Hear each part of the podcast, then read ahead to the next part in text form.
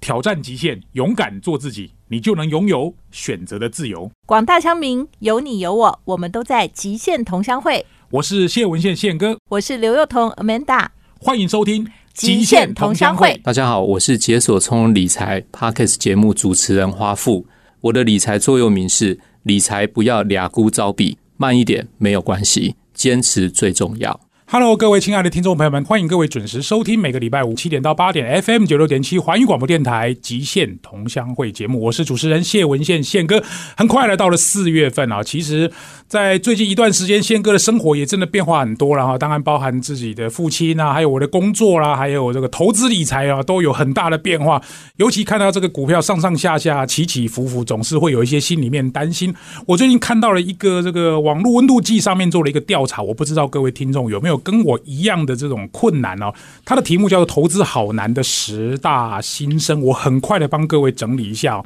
排行榜第十名是心理素质，晚上睡不好；然后排行榜第九名是误信小道消息赔钱；排行榜第八名是害怕被骗；排行榜第七名是工作忙没时间研究；排行榜第六名是害怕套牢；排行榜第五名是经济压力大没闲钱怎么投资；排行榜第四名是担心股票风险高；排行榜第三名是不知何时进出场；排行榜第二名投资本金需求太高。最多网友提到的这个题目叫做“不知道该投资什么”。我当我看到这个题目的时候，我觉得哎、非常有意思哦。今天这位来宾，我相信他能够分享了很多解决投资好难十大议题有关的题目。我们这一集的节目名称叫做“解锁从容理财”，他是这个 Pockets 平台的主持人，也是专业投资人花富，请花富跟听众朋友们打声招呼。宪哥好，各位听众朋友，大家好，我是花富。哎，花富，我想问一下，因为这个是你的艺名嘛，对不对？是为什么叫花富呢？这个问题其实，在很多朋友都问过我，嗯主要他们都会问我说：“诶，为什么叫花富？”他们一开始以为说跟花木兰有关系 嘛，其实是没有关系。所以因你为本姓也不姓花，对不我对？本身也不姓花，哦其实最主要原因是因为我是一个很喜欢穿花衬衫或者是花衣服的人，哦像一些夏威夷衫或者是冲绳衫，嗯，这种比较花素面的这种衣服，我很喜欢。晚来哦，所以这个一开始在设定的时候，我就想说，实在是想不到一个什么可以符合我想要的名称，嗯所以我就想说，那就叫花富吧。那你是爸爸吗？我是爸爸，好，所以这个是花父，是因为啊、穿花衬衫的爸爸，对对对，不是花木兰的爸爸，非常好。好，是哎、所以你现在是这个专业投资，我看你的资料很特别，你以前是财经记者哦。对我曾经担任过财经记者，好，那我觉得那个财经记者应该就是要很厉害，很会写那些什么财经的消息啊，或者财经的新闻，对市场非常敏锐。应该先说，我一开始本身是科班出身的，嗯，但是我跟各位就是一些听众朋友一样，我从大学才开始接触到什么叫做财务，什么叫金钱。嗯在此之前呢，我就是那种纯粹享受无止境的爱，嗯就是爸爸妈妈给的零用钱。啊，那到大学之后才开始面临到自己要去打工，嗯嗯打工之后才发现说，哇，这个一个小时一百块难赚啊。嗯，然后我才开始去找说有没有什么方式是可以帮助自己的财富增加。嗯嗯。然后那个时候开始去涉猎一些财经的书籍。嗯。然后最后争取一些实习的机会，所以后来就进了财经的媒体当记者这样子。哎、那我冒昧问一下，像我们是学气管的，很多是人都说学气管的不知道出来要做什么，因为他的专业很多种。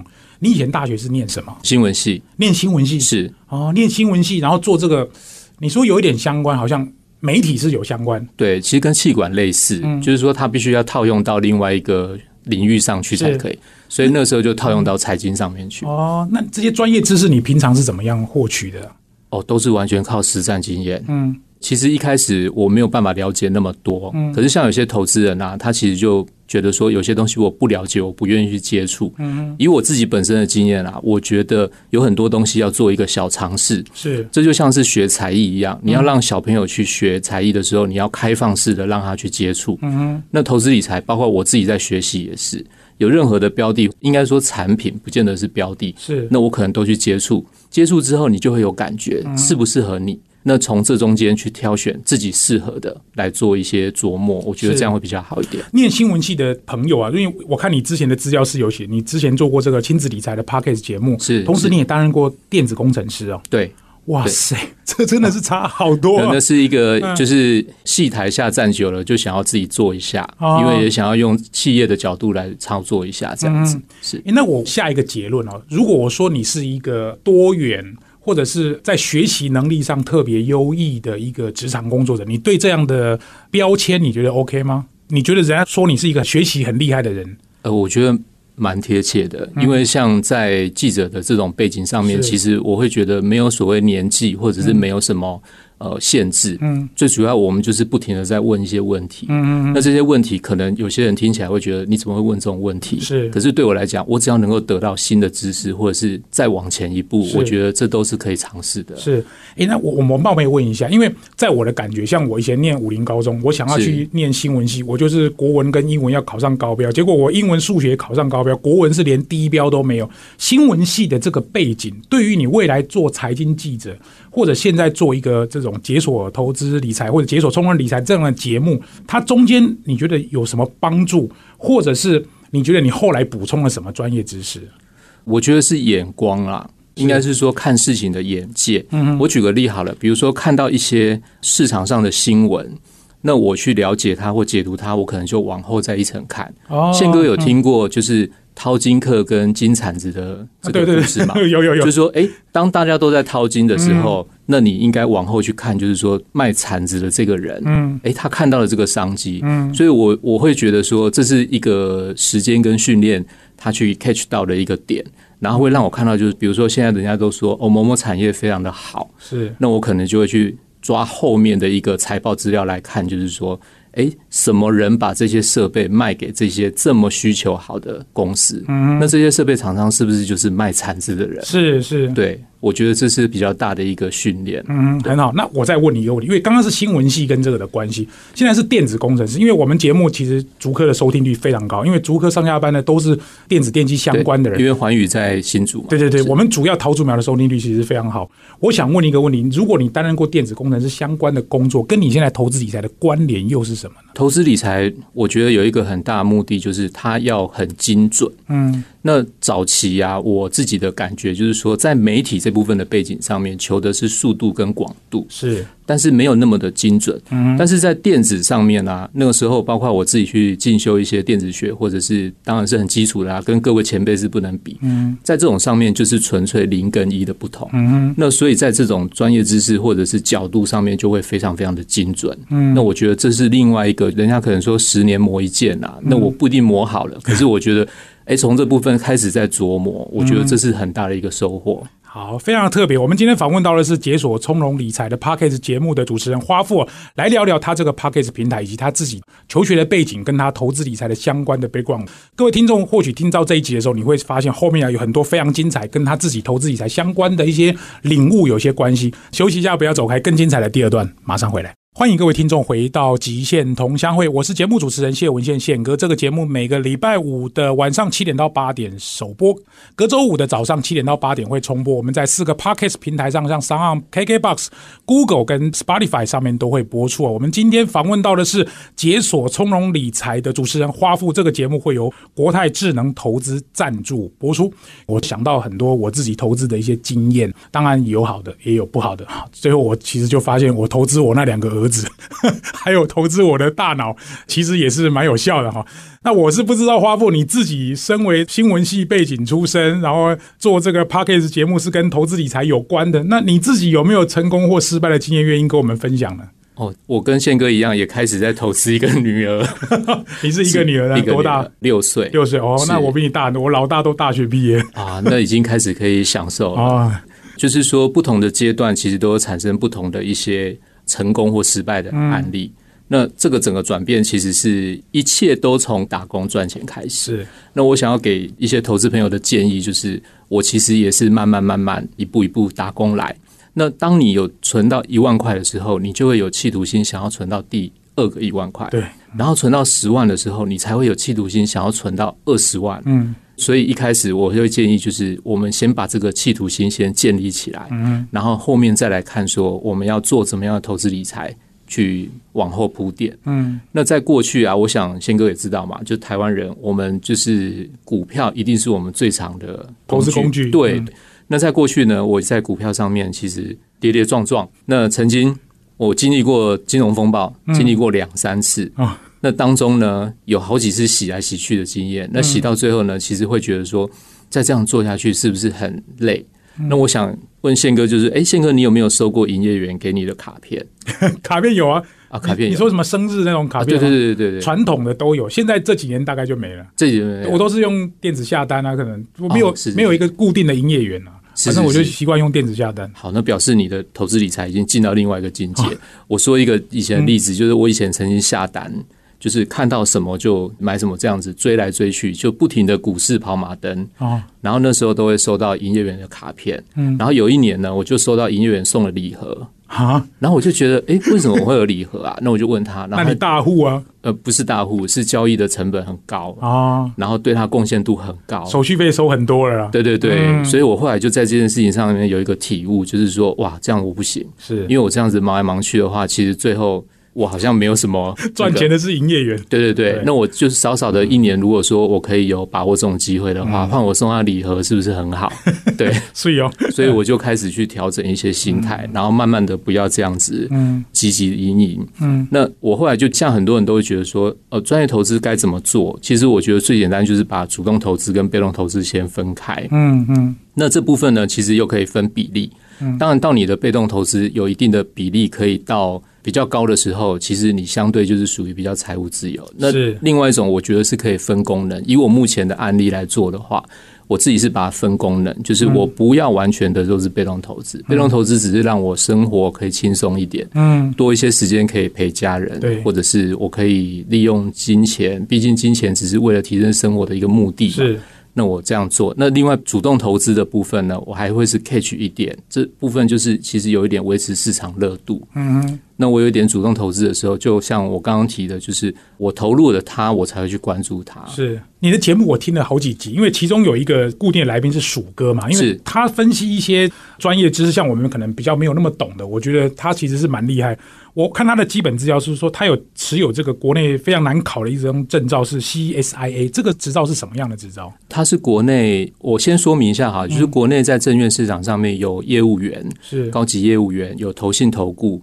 那这些的执照，还有像谷物代理这些执照，是属于选择题的方式做考试的一个测试。而只有这个 CSI 是证券分析师的执照。哦，举个简单的例子好了，其实就类似会计师，因为它是属于分科及格。就比如说我今天考四科，结果我过了两科，两科没有过，那你可以之后再补上这两科，而且它是终身受用，等于就是说你考过了之后你就终身受用，而且不是选择，它是用问答申论的方式。哦那主要会有几个面向，比如说投资学、嗯证券分析，还有总经市场。嗯，所以会取得这个执照来讲，其实已经算是在金融界已经算很 top 的了啦。是是，就像以前我在做房地产的时候，我们考什么不动产营业员，那就是考选择题；对对不动对，产经纪人考的就是申论题、问答题啊对对对念很多对对什么民法、 土地法、土地税法。哦，好，那就是很厉害的，就对了。对因为我在看那个他跟你对谈的时候，我觉得你们两个都很专业。呃，他比较 专业，他有证照的 qualify。其实我比较想做的就是，我在一个投资人的角度上，我来问一些问题。是这也回到我之前的媒体背景，嗯我希望能够帮忙问出一些别人可能不敢问或不知道怎么问的问题。是这个节目由国泰智能投资，当然是在国泰智能投资底下的一个 p a c k a g e 频道，是由你来主持。因为我常常看到鼠哥在跟你对谈的时候，其中有一集让我印象很深刻，因为谈到的是 E ETF。是 ETF 这一集我觉得蛮不错，它里面谈到的是康拉曼，像我们这种学气管的，大概多多少少都听过呃诺贝尔经济学奖得主康拉曼，大概也知道他写的书什么《快思慢想》。你刚刚讲到就是，结果你没赚到钱，是营业员赚到钱，营业员送礼盒送卡片给你，对就是你股票一直换来换去。它里面也讲到一个什么，假设我持有 A 这张股票，然后我就一直在想说 B 很好，我就把 A 卖掉换成 B，这种交易的成本可不可以简单让听众也理解一下，为什么持有的时间跟你如果一直这样子频繁的换股票，这个中间的差别到底是什么？因为一开始我们其实大家都知道，以股票为例好了，是嗯我们做一个简单的进出，我们其实现在电子手续交易费其实蛮低的。是那我用最简单来看好了，我们最低最低可能也要收十块钱。是那你这十块钱不停的进出一次，进出一次，其实这就一直庞大的累积上嗯来交易嗯成本对交易成本会越来越高，越来越高。那你最后在结算的时候，你要记得哦，它是扣掉成本才是获利。对所以像去年我发现一件事情，就是当冲，当冲的总金额是。应该是说，当冲的总金额是获利的，是嗯可是，在扣掉税跟成本之后，当冲客却是赔钱，而且我记得好像新闻有写到是赔几百亿的钱。哦所以其实大家都看当冲我都有赚，可嗯是你实际上去扣掉这个成本之后，你会发现白忙一场。嗯，我会觉得这是蛮可惜，在投资的角度上面啊，应该是用一个比较长期的角度去看。是。当然，我觉得这又回到我们节目一开始讲到投资好难的十大心声了哈。反正对于一般的投资人来讲，他可能专业知识也不是那么够，也有可能就是大家说什么他就去买什么啊。最近股票涨了很多，计程车对司机都在聊某档股票的时候，我进去买， 其实几乎都被套牢。对好，对类似像这样。所以你透过这个节目想要传递的精神跟核心的理念，又会是什么呢？哦，这个宪哥问到一个我今天很想表达的一个，就是我心态上的转变。嗯，我从过去这样子患得患失之后，我发现就是很累，然后每天睡不好觉，哎、真的真的，这个刚刚我也想到一件事情，就是说像最近美股都是每天在跌嘛，对对对，那我就想到说之前的我每天叫醒我的不是梦想，每天叫醒我的是美股大 跌，天啊，对，所以那个时候经过的时候就觉得说这是很辛苦的一件事情。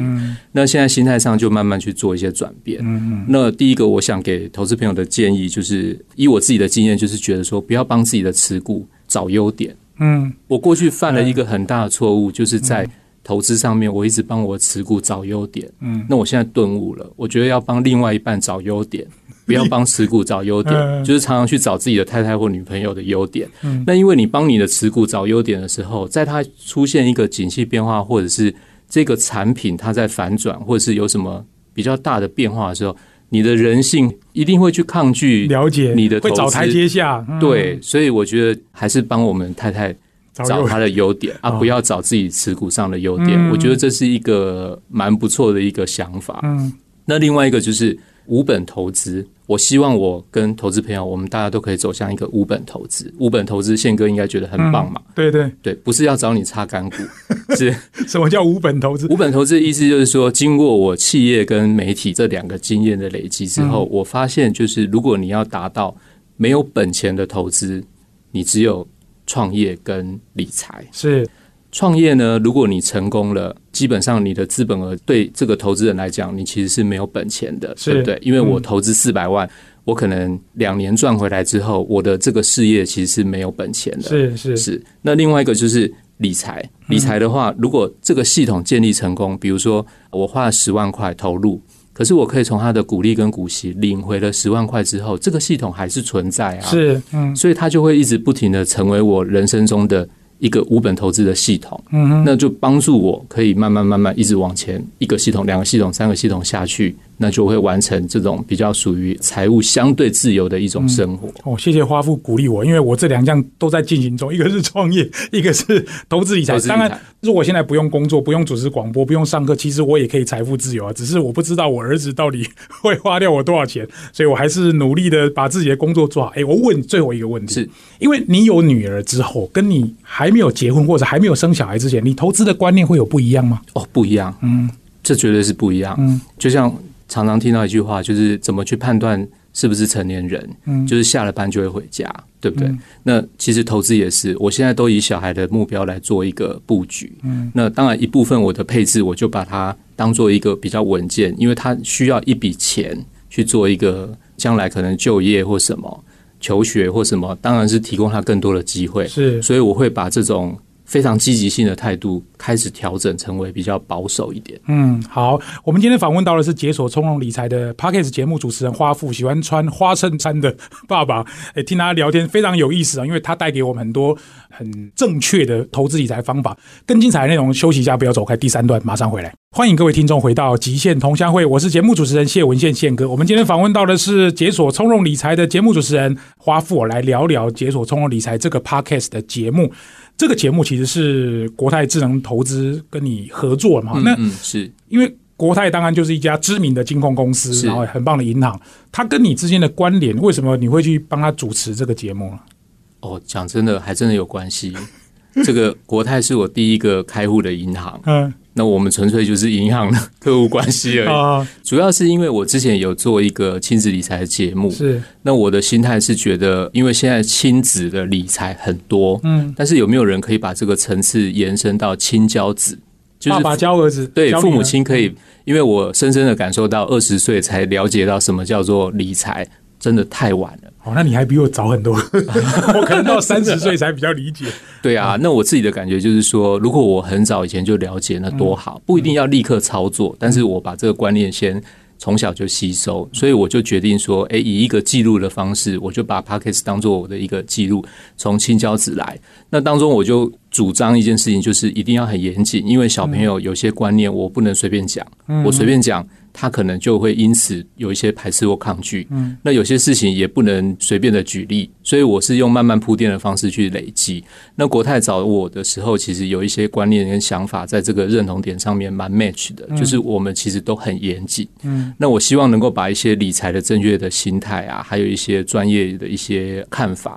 用这种我自己投资人的角度来说、来谈、来问，然后背后又透过国泰世华可以帮我做一个银行端的整个，等于就是把关。银行把关一定就是很严谨的、啊对，当然很严哦嗯谨，这后面真的很 严谨，所以我就希望说，这个产出或者是说这个内容啊，我们可以对投资市场有一个不同的帮助啦。嗯，是那你开户是在国泰世华年代，还是在世华银行那个年代？在世华年代，哇那所以就这很很久了啊真的很久。哇是塞，那你我讲一个比你更久的，是我其实是喝国泰的奶水长大，我父母亲两个人都在国泰上班。哦，我在念高中的时候，那更久更对，久就真的很久，民国七十三年，我印象中，我国中毕业，我父母亲就投入保险的工作，所以其实我也很清楚见证了我爸爸、我妈妈那个年代从事保险这个行业，他们筚路蓝缕一路走来。当然，这个精神也在我身上的 DNA 大概就是苦干实干，然后可能也跟我自己做业务工作有很大的关系没。错没错，所以其实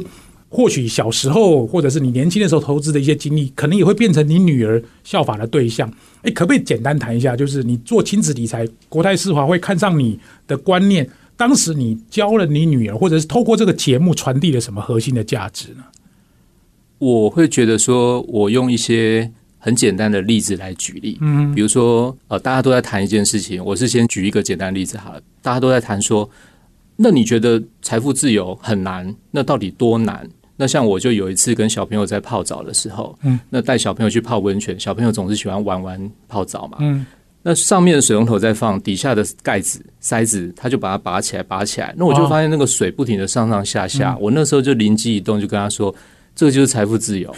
天啊，所以你怎么这么厉害？哦所以你只要把进来的比花出去的嗯，稍微多一点，对，那你的水就会慢慢满累出来嗯积上来。对，所以大家不要觉得说财富自由非常的难，财富自由都从最底下一直累积上来。嗯，就像浴缸啊，你一定是从底下慢慢、对，嗯慢慢、慢慢、慢才会满上来到上面嘛。所以有些想法就是，我会觉得说，这种观念上面不要妄自菲薄。嗯那从这种基础的概念，如果我们抓对的话，只要加上时间，嗯哼。然后慢慢的累积下去，其实一定会有成果的。那我请教一下，譬如说我们在讲投资理财的时候，很多人都说哦，投资理财就像是人生态度一样，越早开始越好。可能也有另外一派的人说，这么早开始，他连赚钱是什么，他连商业的东西是什么，可能都还不懂，或者是说，嗯是他连学业都顾不好，这么快学投资理财有用吗？你怎么看这个题目呢？这个其实我对小朋友，我是希望培养他从生活中去找标的。嗯比如说像小朋友，他很爱逛，比如说某一家化妆品、家用品店，嗯那他每次就常常去里面逛，跟着妈妈在里面逛。那我就会跟他说：“你知道这家公司是有上市柜的吗？”哦哦，然后他就从会这里顿开悟始说聊，，嗯对他就会顿悟说：“诶，哦，它是有上市柜，那上市柜是什么？股票是什么？”嗯那我告诉了他之后，我就会延伸到说，那我们零用钱，你觉得要不要去投资这个公司？那你等于就回到你自己的开的公司里面，你成为他股东的公司里面去消费哦。嗯那这种感觉有没有很好？嗯诶，他就会觉得说，从这种生活当中慢慢带进去。那甚至他就会跟我提，可能看到某一家招牌，他可能会问，反过来问我说，这有没有上市 柜？对对。每天带个那个呃股票代号，然后去核对这他样子。最近在问我迪士尼的股票怎么买，哦所以我就说迪士尼相对有点难度哦。不错，这么年轻就有这个想法，我觉得很好哎、商业思维其实是我认为这个学校不考，但是它真的也很重要。啊，没错没错，哦嗯，好，那我想问一下花夫，因为我节目一开始都谈到投资好难的十大新生，不要说我们这个年纪啊，你可能比我小，就不要说这个我们的年纪，像我儿子二十几岁这个年纪，他们其实也有这种想法，比如说不知道该投资什么，投资本金需求太高，不知道何时该进出场，这个担心股票风险高或者经济压力太大，没闲钱。举这几个例子，是那你现在透过这个 p a c k a g e 频道或者 p a c k a g e 的节目，有没有尝试着想要解决，或者是提供什么样正确的知识跟观念给这些网友，他们有这些投资疑难杂症的一些解药呢，或者一些方向呢？方向，我觉得第一步还是先清楚自己适合什么标的，嗯因为像我曾经试过选择权，嗯曾经试过期货、嗯股票、基金，那包括智能投资等等。其实我会发现，一定会出现每一个人不同适合的标的。是是，对，所以我觉得一开始，我觉得建议大家不要一口气下太多，嗯不要着手太多，嗯那可以分散，然后大家稍微去试一下，找出自己真正很喜欢的。那你可以从这个部分去看之后呢，慢慢再往这边去做一些延伸。嗯，所以任何投资其实都是积沙成塔嘛，一开始也都是像我们没钱的时候，也是从三五千块开始，然后对可能从我们股票，可能现在还有零股可以买，你刚以刚提前到没有，对以前没有吗？对对，你刚刚提到一个智能投资，可以简单介绍一下什么叫智能投资吗？呃，像智能投资就是我一个配置上面是帮小朋友做配置嗯的部分，那我就把小朋友，因为他是属于一个比较要稳健的一个方向，所以是我就用一个目标的方式去做一些呃定期定额的投入。嗯，那目标就是希望他有一个将来，比如说他就业的需要，或者是他有机会可以创业，或者是去念书，他可以嗯拿这笔钱来做一个运用。所以我就把一部分的资金拨到这边。嗯，那我觉得它比较特别的是，我们像遇到最近股市大跌的时候，你会很痛苦，哇，你会不知道该怎么做。嗯可是像在透过这种科技理财的角度上啊，它可以帮你做一个再平衡。嗯所谓再平衡，就是说，当它股市一直在涨的时候，你自己人性是没有办法把它卖掉的。 可是，在科技理财上面，对对对嗯它会帮你做一个调节的时候，嗯它会把那个涨很多的部位先转换成一个相对保守的部位。嗯那有人就会问说，那再涨上去怎么办？再涨上去，你的报酬还是在拉上去。嗯可是呢，有人就会问说，那如果下跌的时候怎么办？下跌的时候刚好就变成了是一个跌幅的防守，嗯，所以这个机制其实是在投资上面用人性很难做到。对，可是如果利用科技去做理财的时候，相对你就可以把一部分，比如说当做是另外一个抽屉，嗯我的私房钱放在啊，不不是 私房，就另外一笔零用钱放在这个抽屉里面，这样。太有道理。我们每个人投资人都知道，你要设停损点，然后也设一个停利点。我涨的时候，我就觉得一定还会再涨上去啊，对跌它一定会回来。对所以智能投资就是抵抗人性这个诱惑，然后想办法帮你做平衡就对了。对，它可以有一个机制。嗯那这个机制其实就会，因为像宪哥你也知道嘛，人家说呃新手早买点嘛，老手早卖点。嗯，可是其实真正高手，他不早买点也不早卖那点，找什么？他就在里面啊，哦他就跟着整个市场一直慢慢慢慢的成长。嗯那我不需要去做很积极的调整，因为像刚刚说的，我们很大的积极调整会增加我们的成本嘛。嗯那你不需要那么积极的调整的时候，你跟着市场，诶，慢慢慢慢的就会水涨船高。嗯哼，所以像这种什么智能投资，或者是这些投资的简单的建议或者方法，在你的这个解锁生活理财的节目里面，都会跟大家做分享吗？我哦我们其实有一些内容，我们会针对时事来做一些分析。，是，那比如说我们前面就会先提到通膨，嗯，那通膨大家都会觉得只有一个印象就是害怕，是，可是你知道通膨是有对我们是有帮助的吗？嗯对投资其实是有帮助的是。那那个帮助的点在哪里？嗯我们就会来做这个分析。还有就是像新台币，新台币它出现了一个呃连续二十几个月这么强的走势，那投资人要怎么做？那我就在这个当中有一些安插安排这样子。嗯我觉得这个也蛮好，因为其实对我们来说也不用花额外的钱，就是收听《解锁生活理财》这个 p a c k a g e 频道，我觉得蛮有意思，因为里面其实都很专业，再加上有国泰世华帮你把关哦，是这个节目其实可听性非常的非常高。休息一下，不要走开，马上回来。欢迎各位回到《极限同乡会》，我是节目主持人谢文宪宪哥。我们今天访问到的是解锁从容理财的 p a c k a g e 节目的主持人花富哦。当然，他的身份很特别，以前大学是念这个新闻，然后曾经做过电子工程师，听说也做过业务，然后现在做这个 p a c k a g e 的主持人。我相信他也是一个斜杠的代表。我不知道花富对于斜杠，就是你有多重的身份，你自己的看法，或者你有没有什么心得想要跟大家分享的？我觉得最近大家对这个议题是蛮有趣的。嗯那我其实是一个误打误撞啦，其实纯粹发想，只是就是自己想试试看，所以投入去做。那并不是说想要把它发展成为一个你自己可以在这边完全依靠它做一个。非常大的收入的来嗯源，那只是用这些方式去做一个尝试，那讲没有这么多就是做功德的意思啊！啊、一部分是做吗功德， 啊一部分也有赚到了。啊，对，那为什么想要跟国泰世华合作？除了之前有开户的经验，或者是他是你的什么伯乐吗？可以算是哦。嗯因为我觉得他们可以给我一个很大的帮助，就是他们在一些议题上面的角度。嗯，虽然说他给我很大的开放空间，可是他原则上是给我题目开放空间很大，但是在一些细节上面他们会要求的蛮严谨的。嗯，这个是我以前如果说我就自己来录 podcast 的话，我其实没有这么的严谨。了解对。我其实自己对斜杠的看法，有很多媒体曾经来访问过我，我不知道你怎么看。我的感觉是，其实斜杠就跟投资理财是一样的。比如说，我的主业是讲课，其实我的副业有写专栏、开餐厅、做是广播、是做电视、做电影，然后还做线上课程。这些如果全死，大概机会不大了。 如果如果全部都死掉，像疫情去年前年真的蛮惨，可是我钱不会 drop 太多，因为我还有线上课啊，哦没错没错我还有写专栏，我还有版税啊，那不会让我死掉。它其实就跟投资理财概念是一模一样，是就像你一开始讲，鸡蛋不要放在同一个篮子里。对，你是要 all in 还是要分散？对对对，我个人是这样看。当然，像我们这种没有老板的职场工作者，我其实有好处啦。说实在，当然也有一些缺点。我不知道对你现在的身份，或者是你现在的工作的组合，你的满意程度，可以跟大家分享一下吗？哦，我其实觉得蛮满意的，因为最主要就是包括疫情以来，也是像宪哥说的，其实经过一个利空的测试之后，你才知道谷底在哪里。嗯，就测试过之后，发现这谷底我还好好的过下来，所以我会觉得 说，哎，这好像是蛮不错的一个组合。嗯，最大一点是，我觉得在小朋友的陪伴上面，我争取到很多时间可以跟小孩一起成长。对，那当然，就是一些长辈告诉我说，你要把握这个时间，小孩过了这个年纪就不会想再跟你讲话。哦，差不多，很快对，哦。所以这个在 吞啊，很快吗？我儿子二十四，大概差不多十八岁以后不太理我了。哦所以在吃血压药的当下，就偶尔想一下说，哎、没关系，他还愿意理爸爸这样子。呃，对。好，那我冒昧问一下，那你老婆怎么看你的工作形态呢？哦，他也是很开放，因为我也一直不停的帮太太找优 点，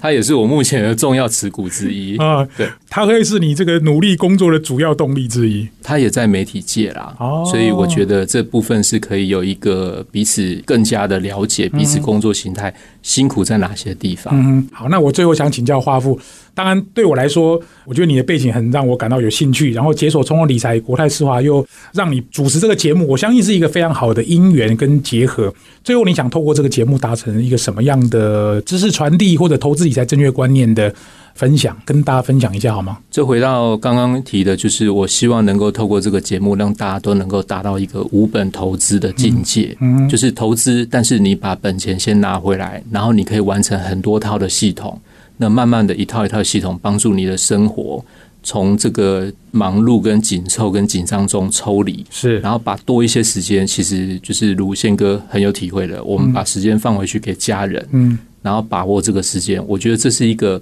在现在这种科技已经可以达到帮助投资的这种角度上面，我觉得这是一个蛮可以去提的一个观念。嗯，太好了。如果你要问我投资理财是什么，我觉得投资理财就是帮助我实现全方位人生自由一个最好的管道，因为。很多人都知道嘛，你不理财，财不理你，这个观念大家都理解没。错没可错。是，如果你真的每一天都只能靠主动收入来做的话，其实你就非得要工作到很久不可。所以，我觉得投资理财对我来说，可能还是要正确的知识跟观念，而不要跟风。我们今天访问到的是解锁从容理财 p a c k e t 频道的节目主持人花富尔来跟我们分享。这个节目是由国泰智能投资赞助播出，希望各位喜欢今天的节目。我们到这边告一段落，谢谢花富，我们下个礼拜再见，拜拜。欢迎收听现场观点，我是节目主持人谢文宪宪哥。今天访问到的是解锁从容理财 Pockets 频道的节目主持人花富哦。我想请教一下花富，因为对我来说，这个解锁从容理财，尤其是“是从容”这两个字，格外的让我印象深刻。当时这个节目名称是怎么样取的呢？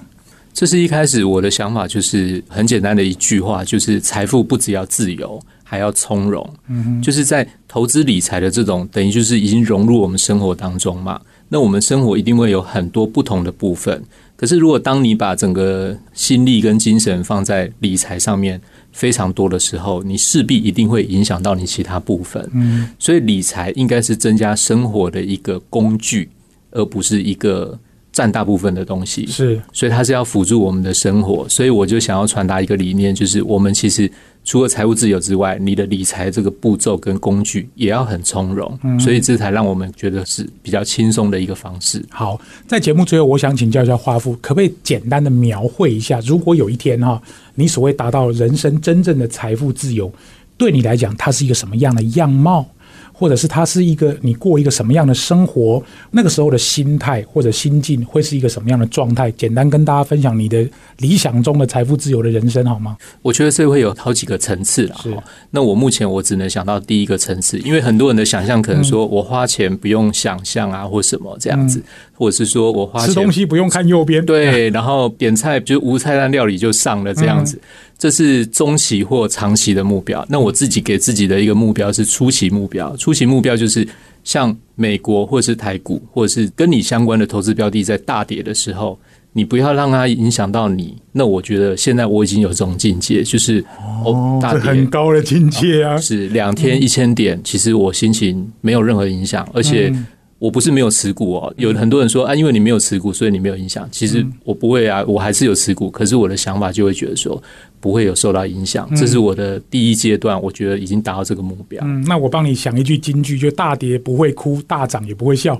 有点类似这样啊这样吗？大跌想笑也是可以好，笑、我啊跟，着笑哈。这个跟我在二零一六年我自己随同集美女中拔河队去瑞典参加世界杯拔河赛，郭生郭教练跟我讲过对一句，他带集美女中拔河队的一句核心价值，我觉得这个听的时候，我当时非常震撼。他说：“赢了不欢呼，输了不准哭。”他这样跟我讲，我其实很震撼。人家世界级的顶尖的教练，他是这样在带选手，所以我刚刚在听你讲这段的时候，我马上联想到他跟我讲，我把这个词句稍微换了一下，就算大涨，你赚了很多钱，其实也没什么好笑，这是你本来就应该得到的。是就是算跌是你也不会哭，因为其实根本伤不了你。是是是，都在目标当中啦是，所以其实影响并不会太大。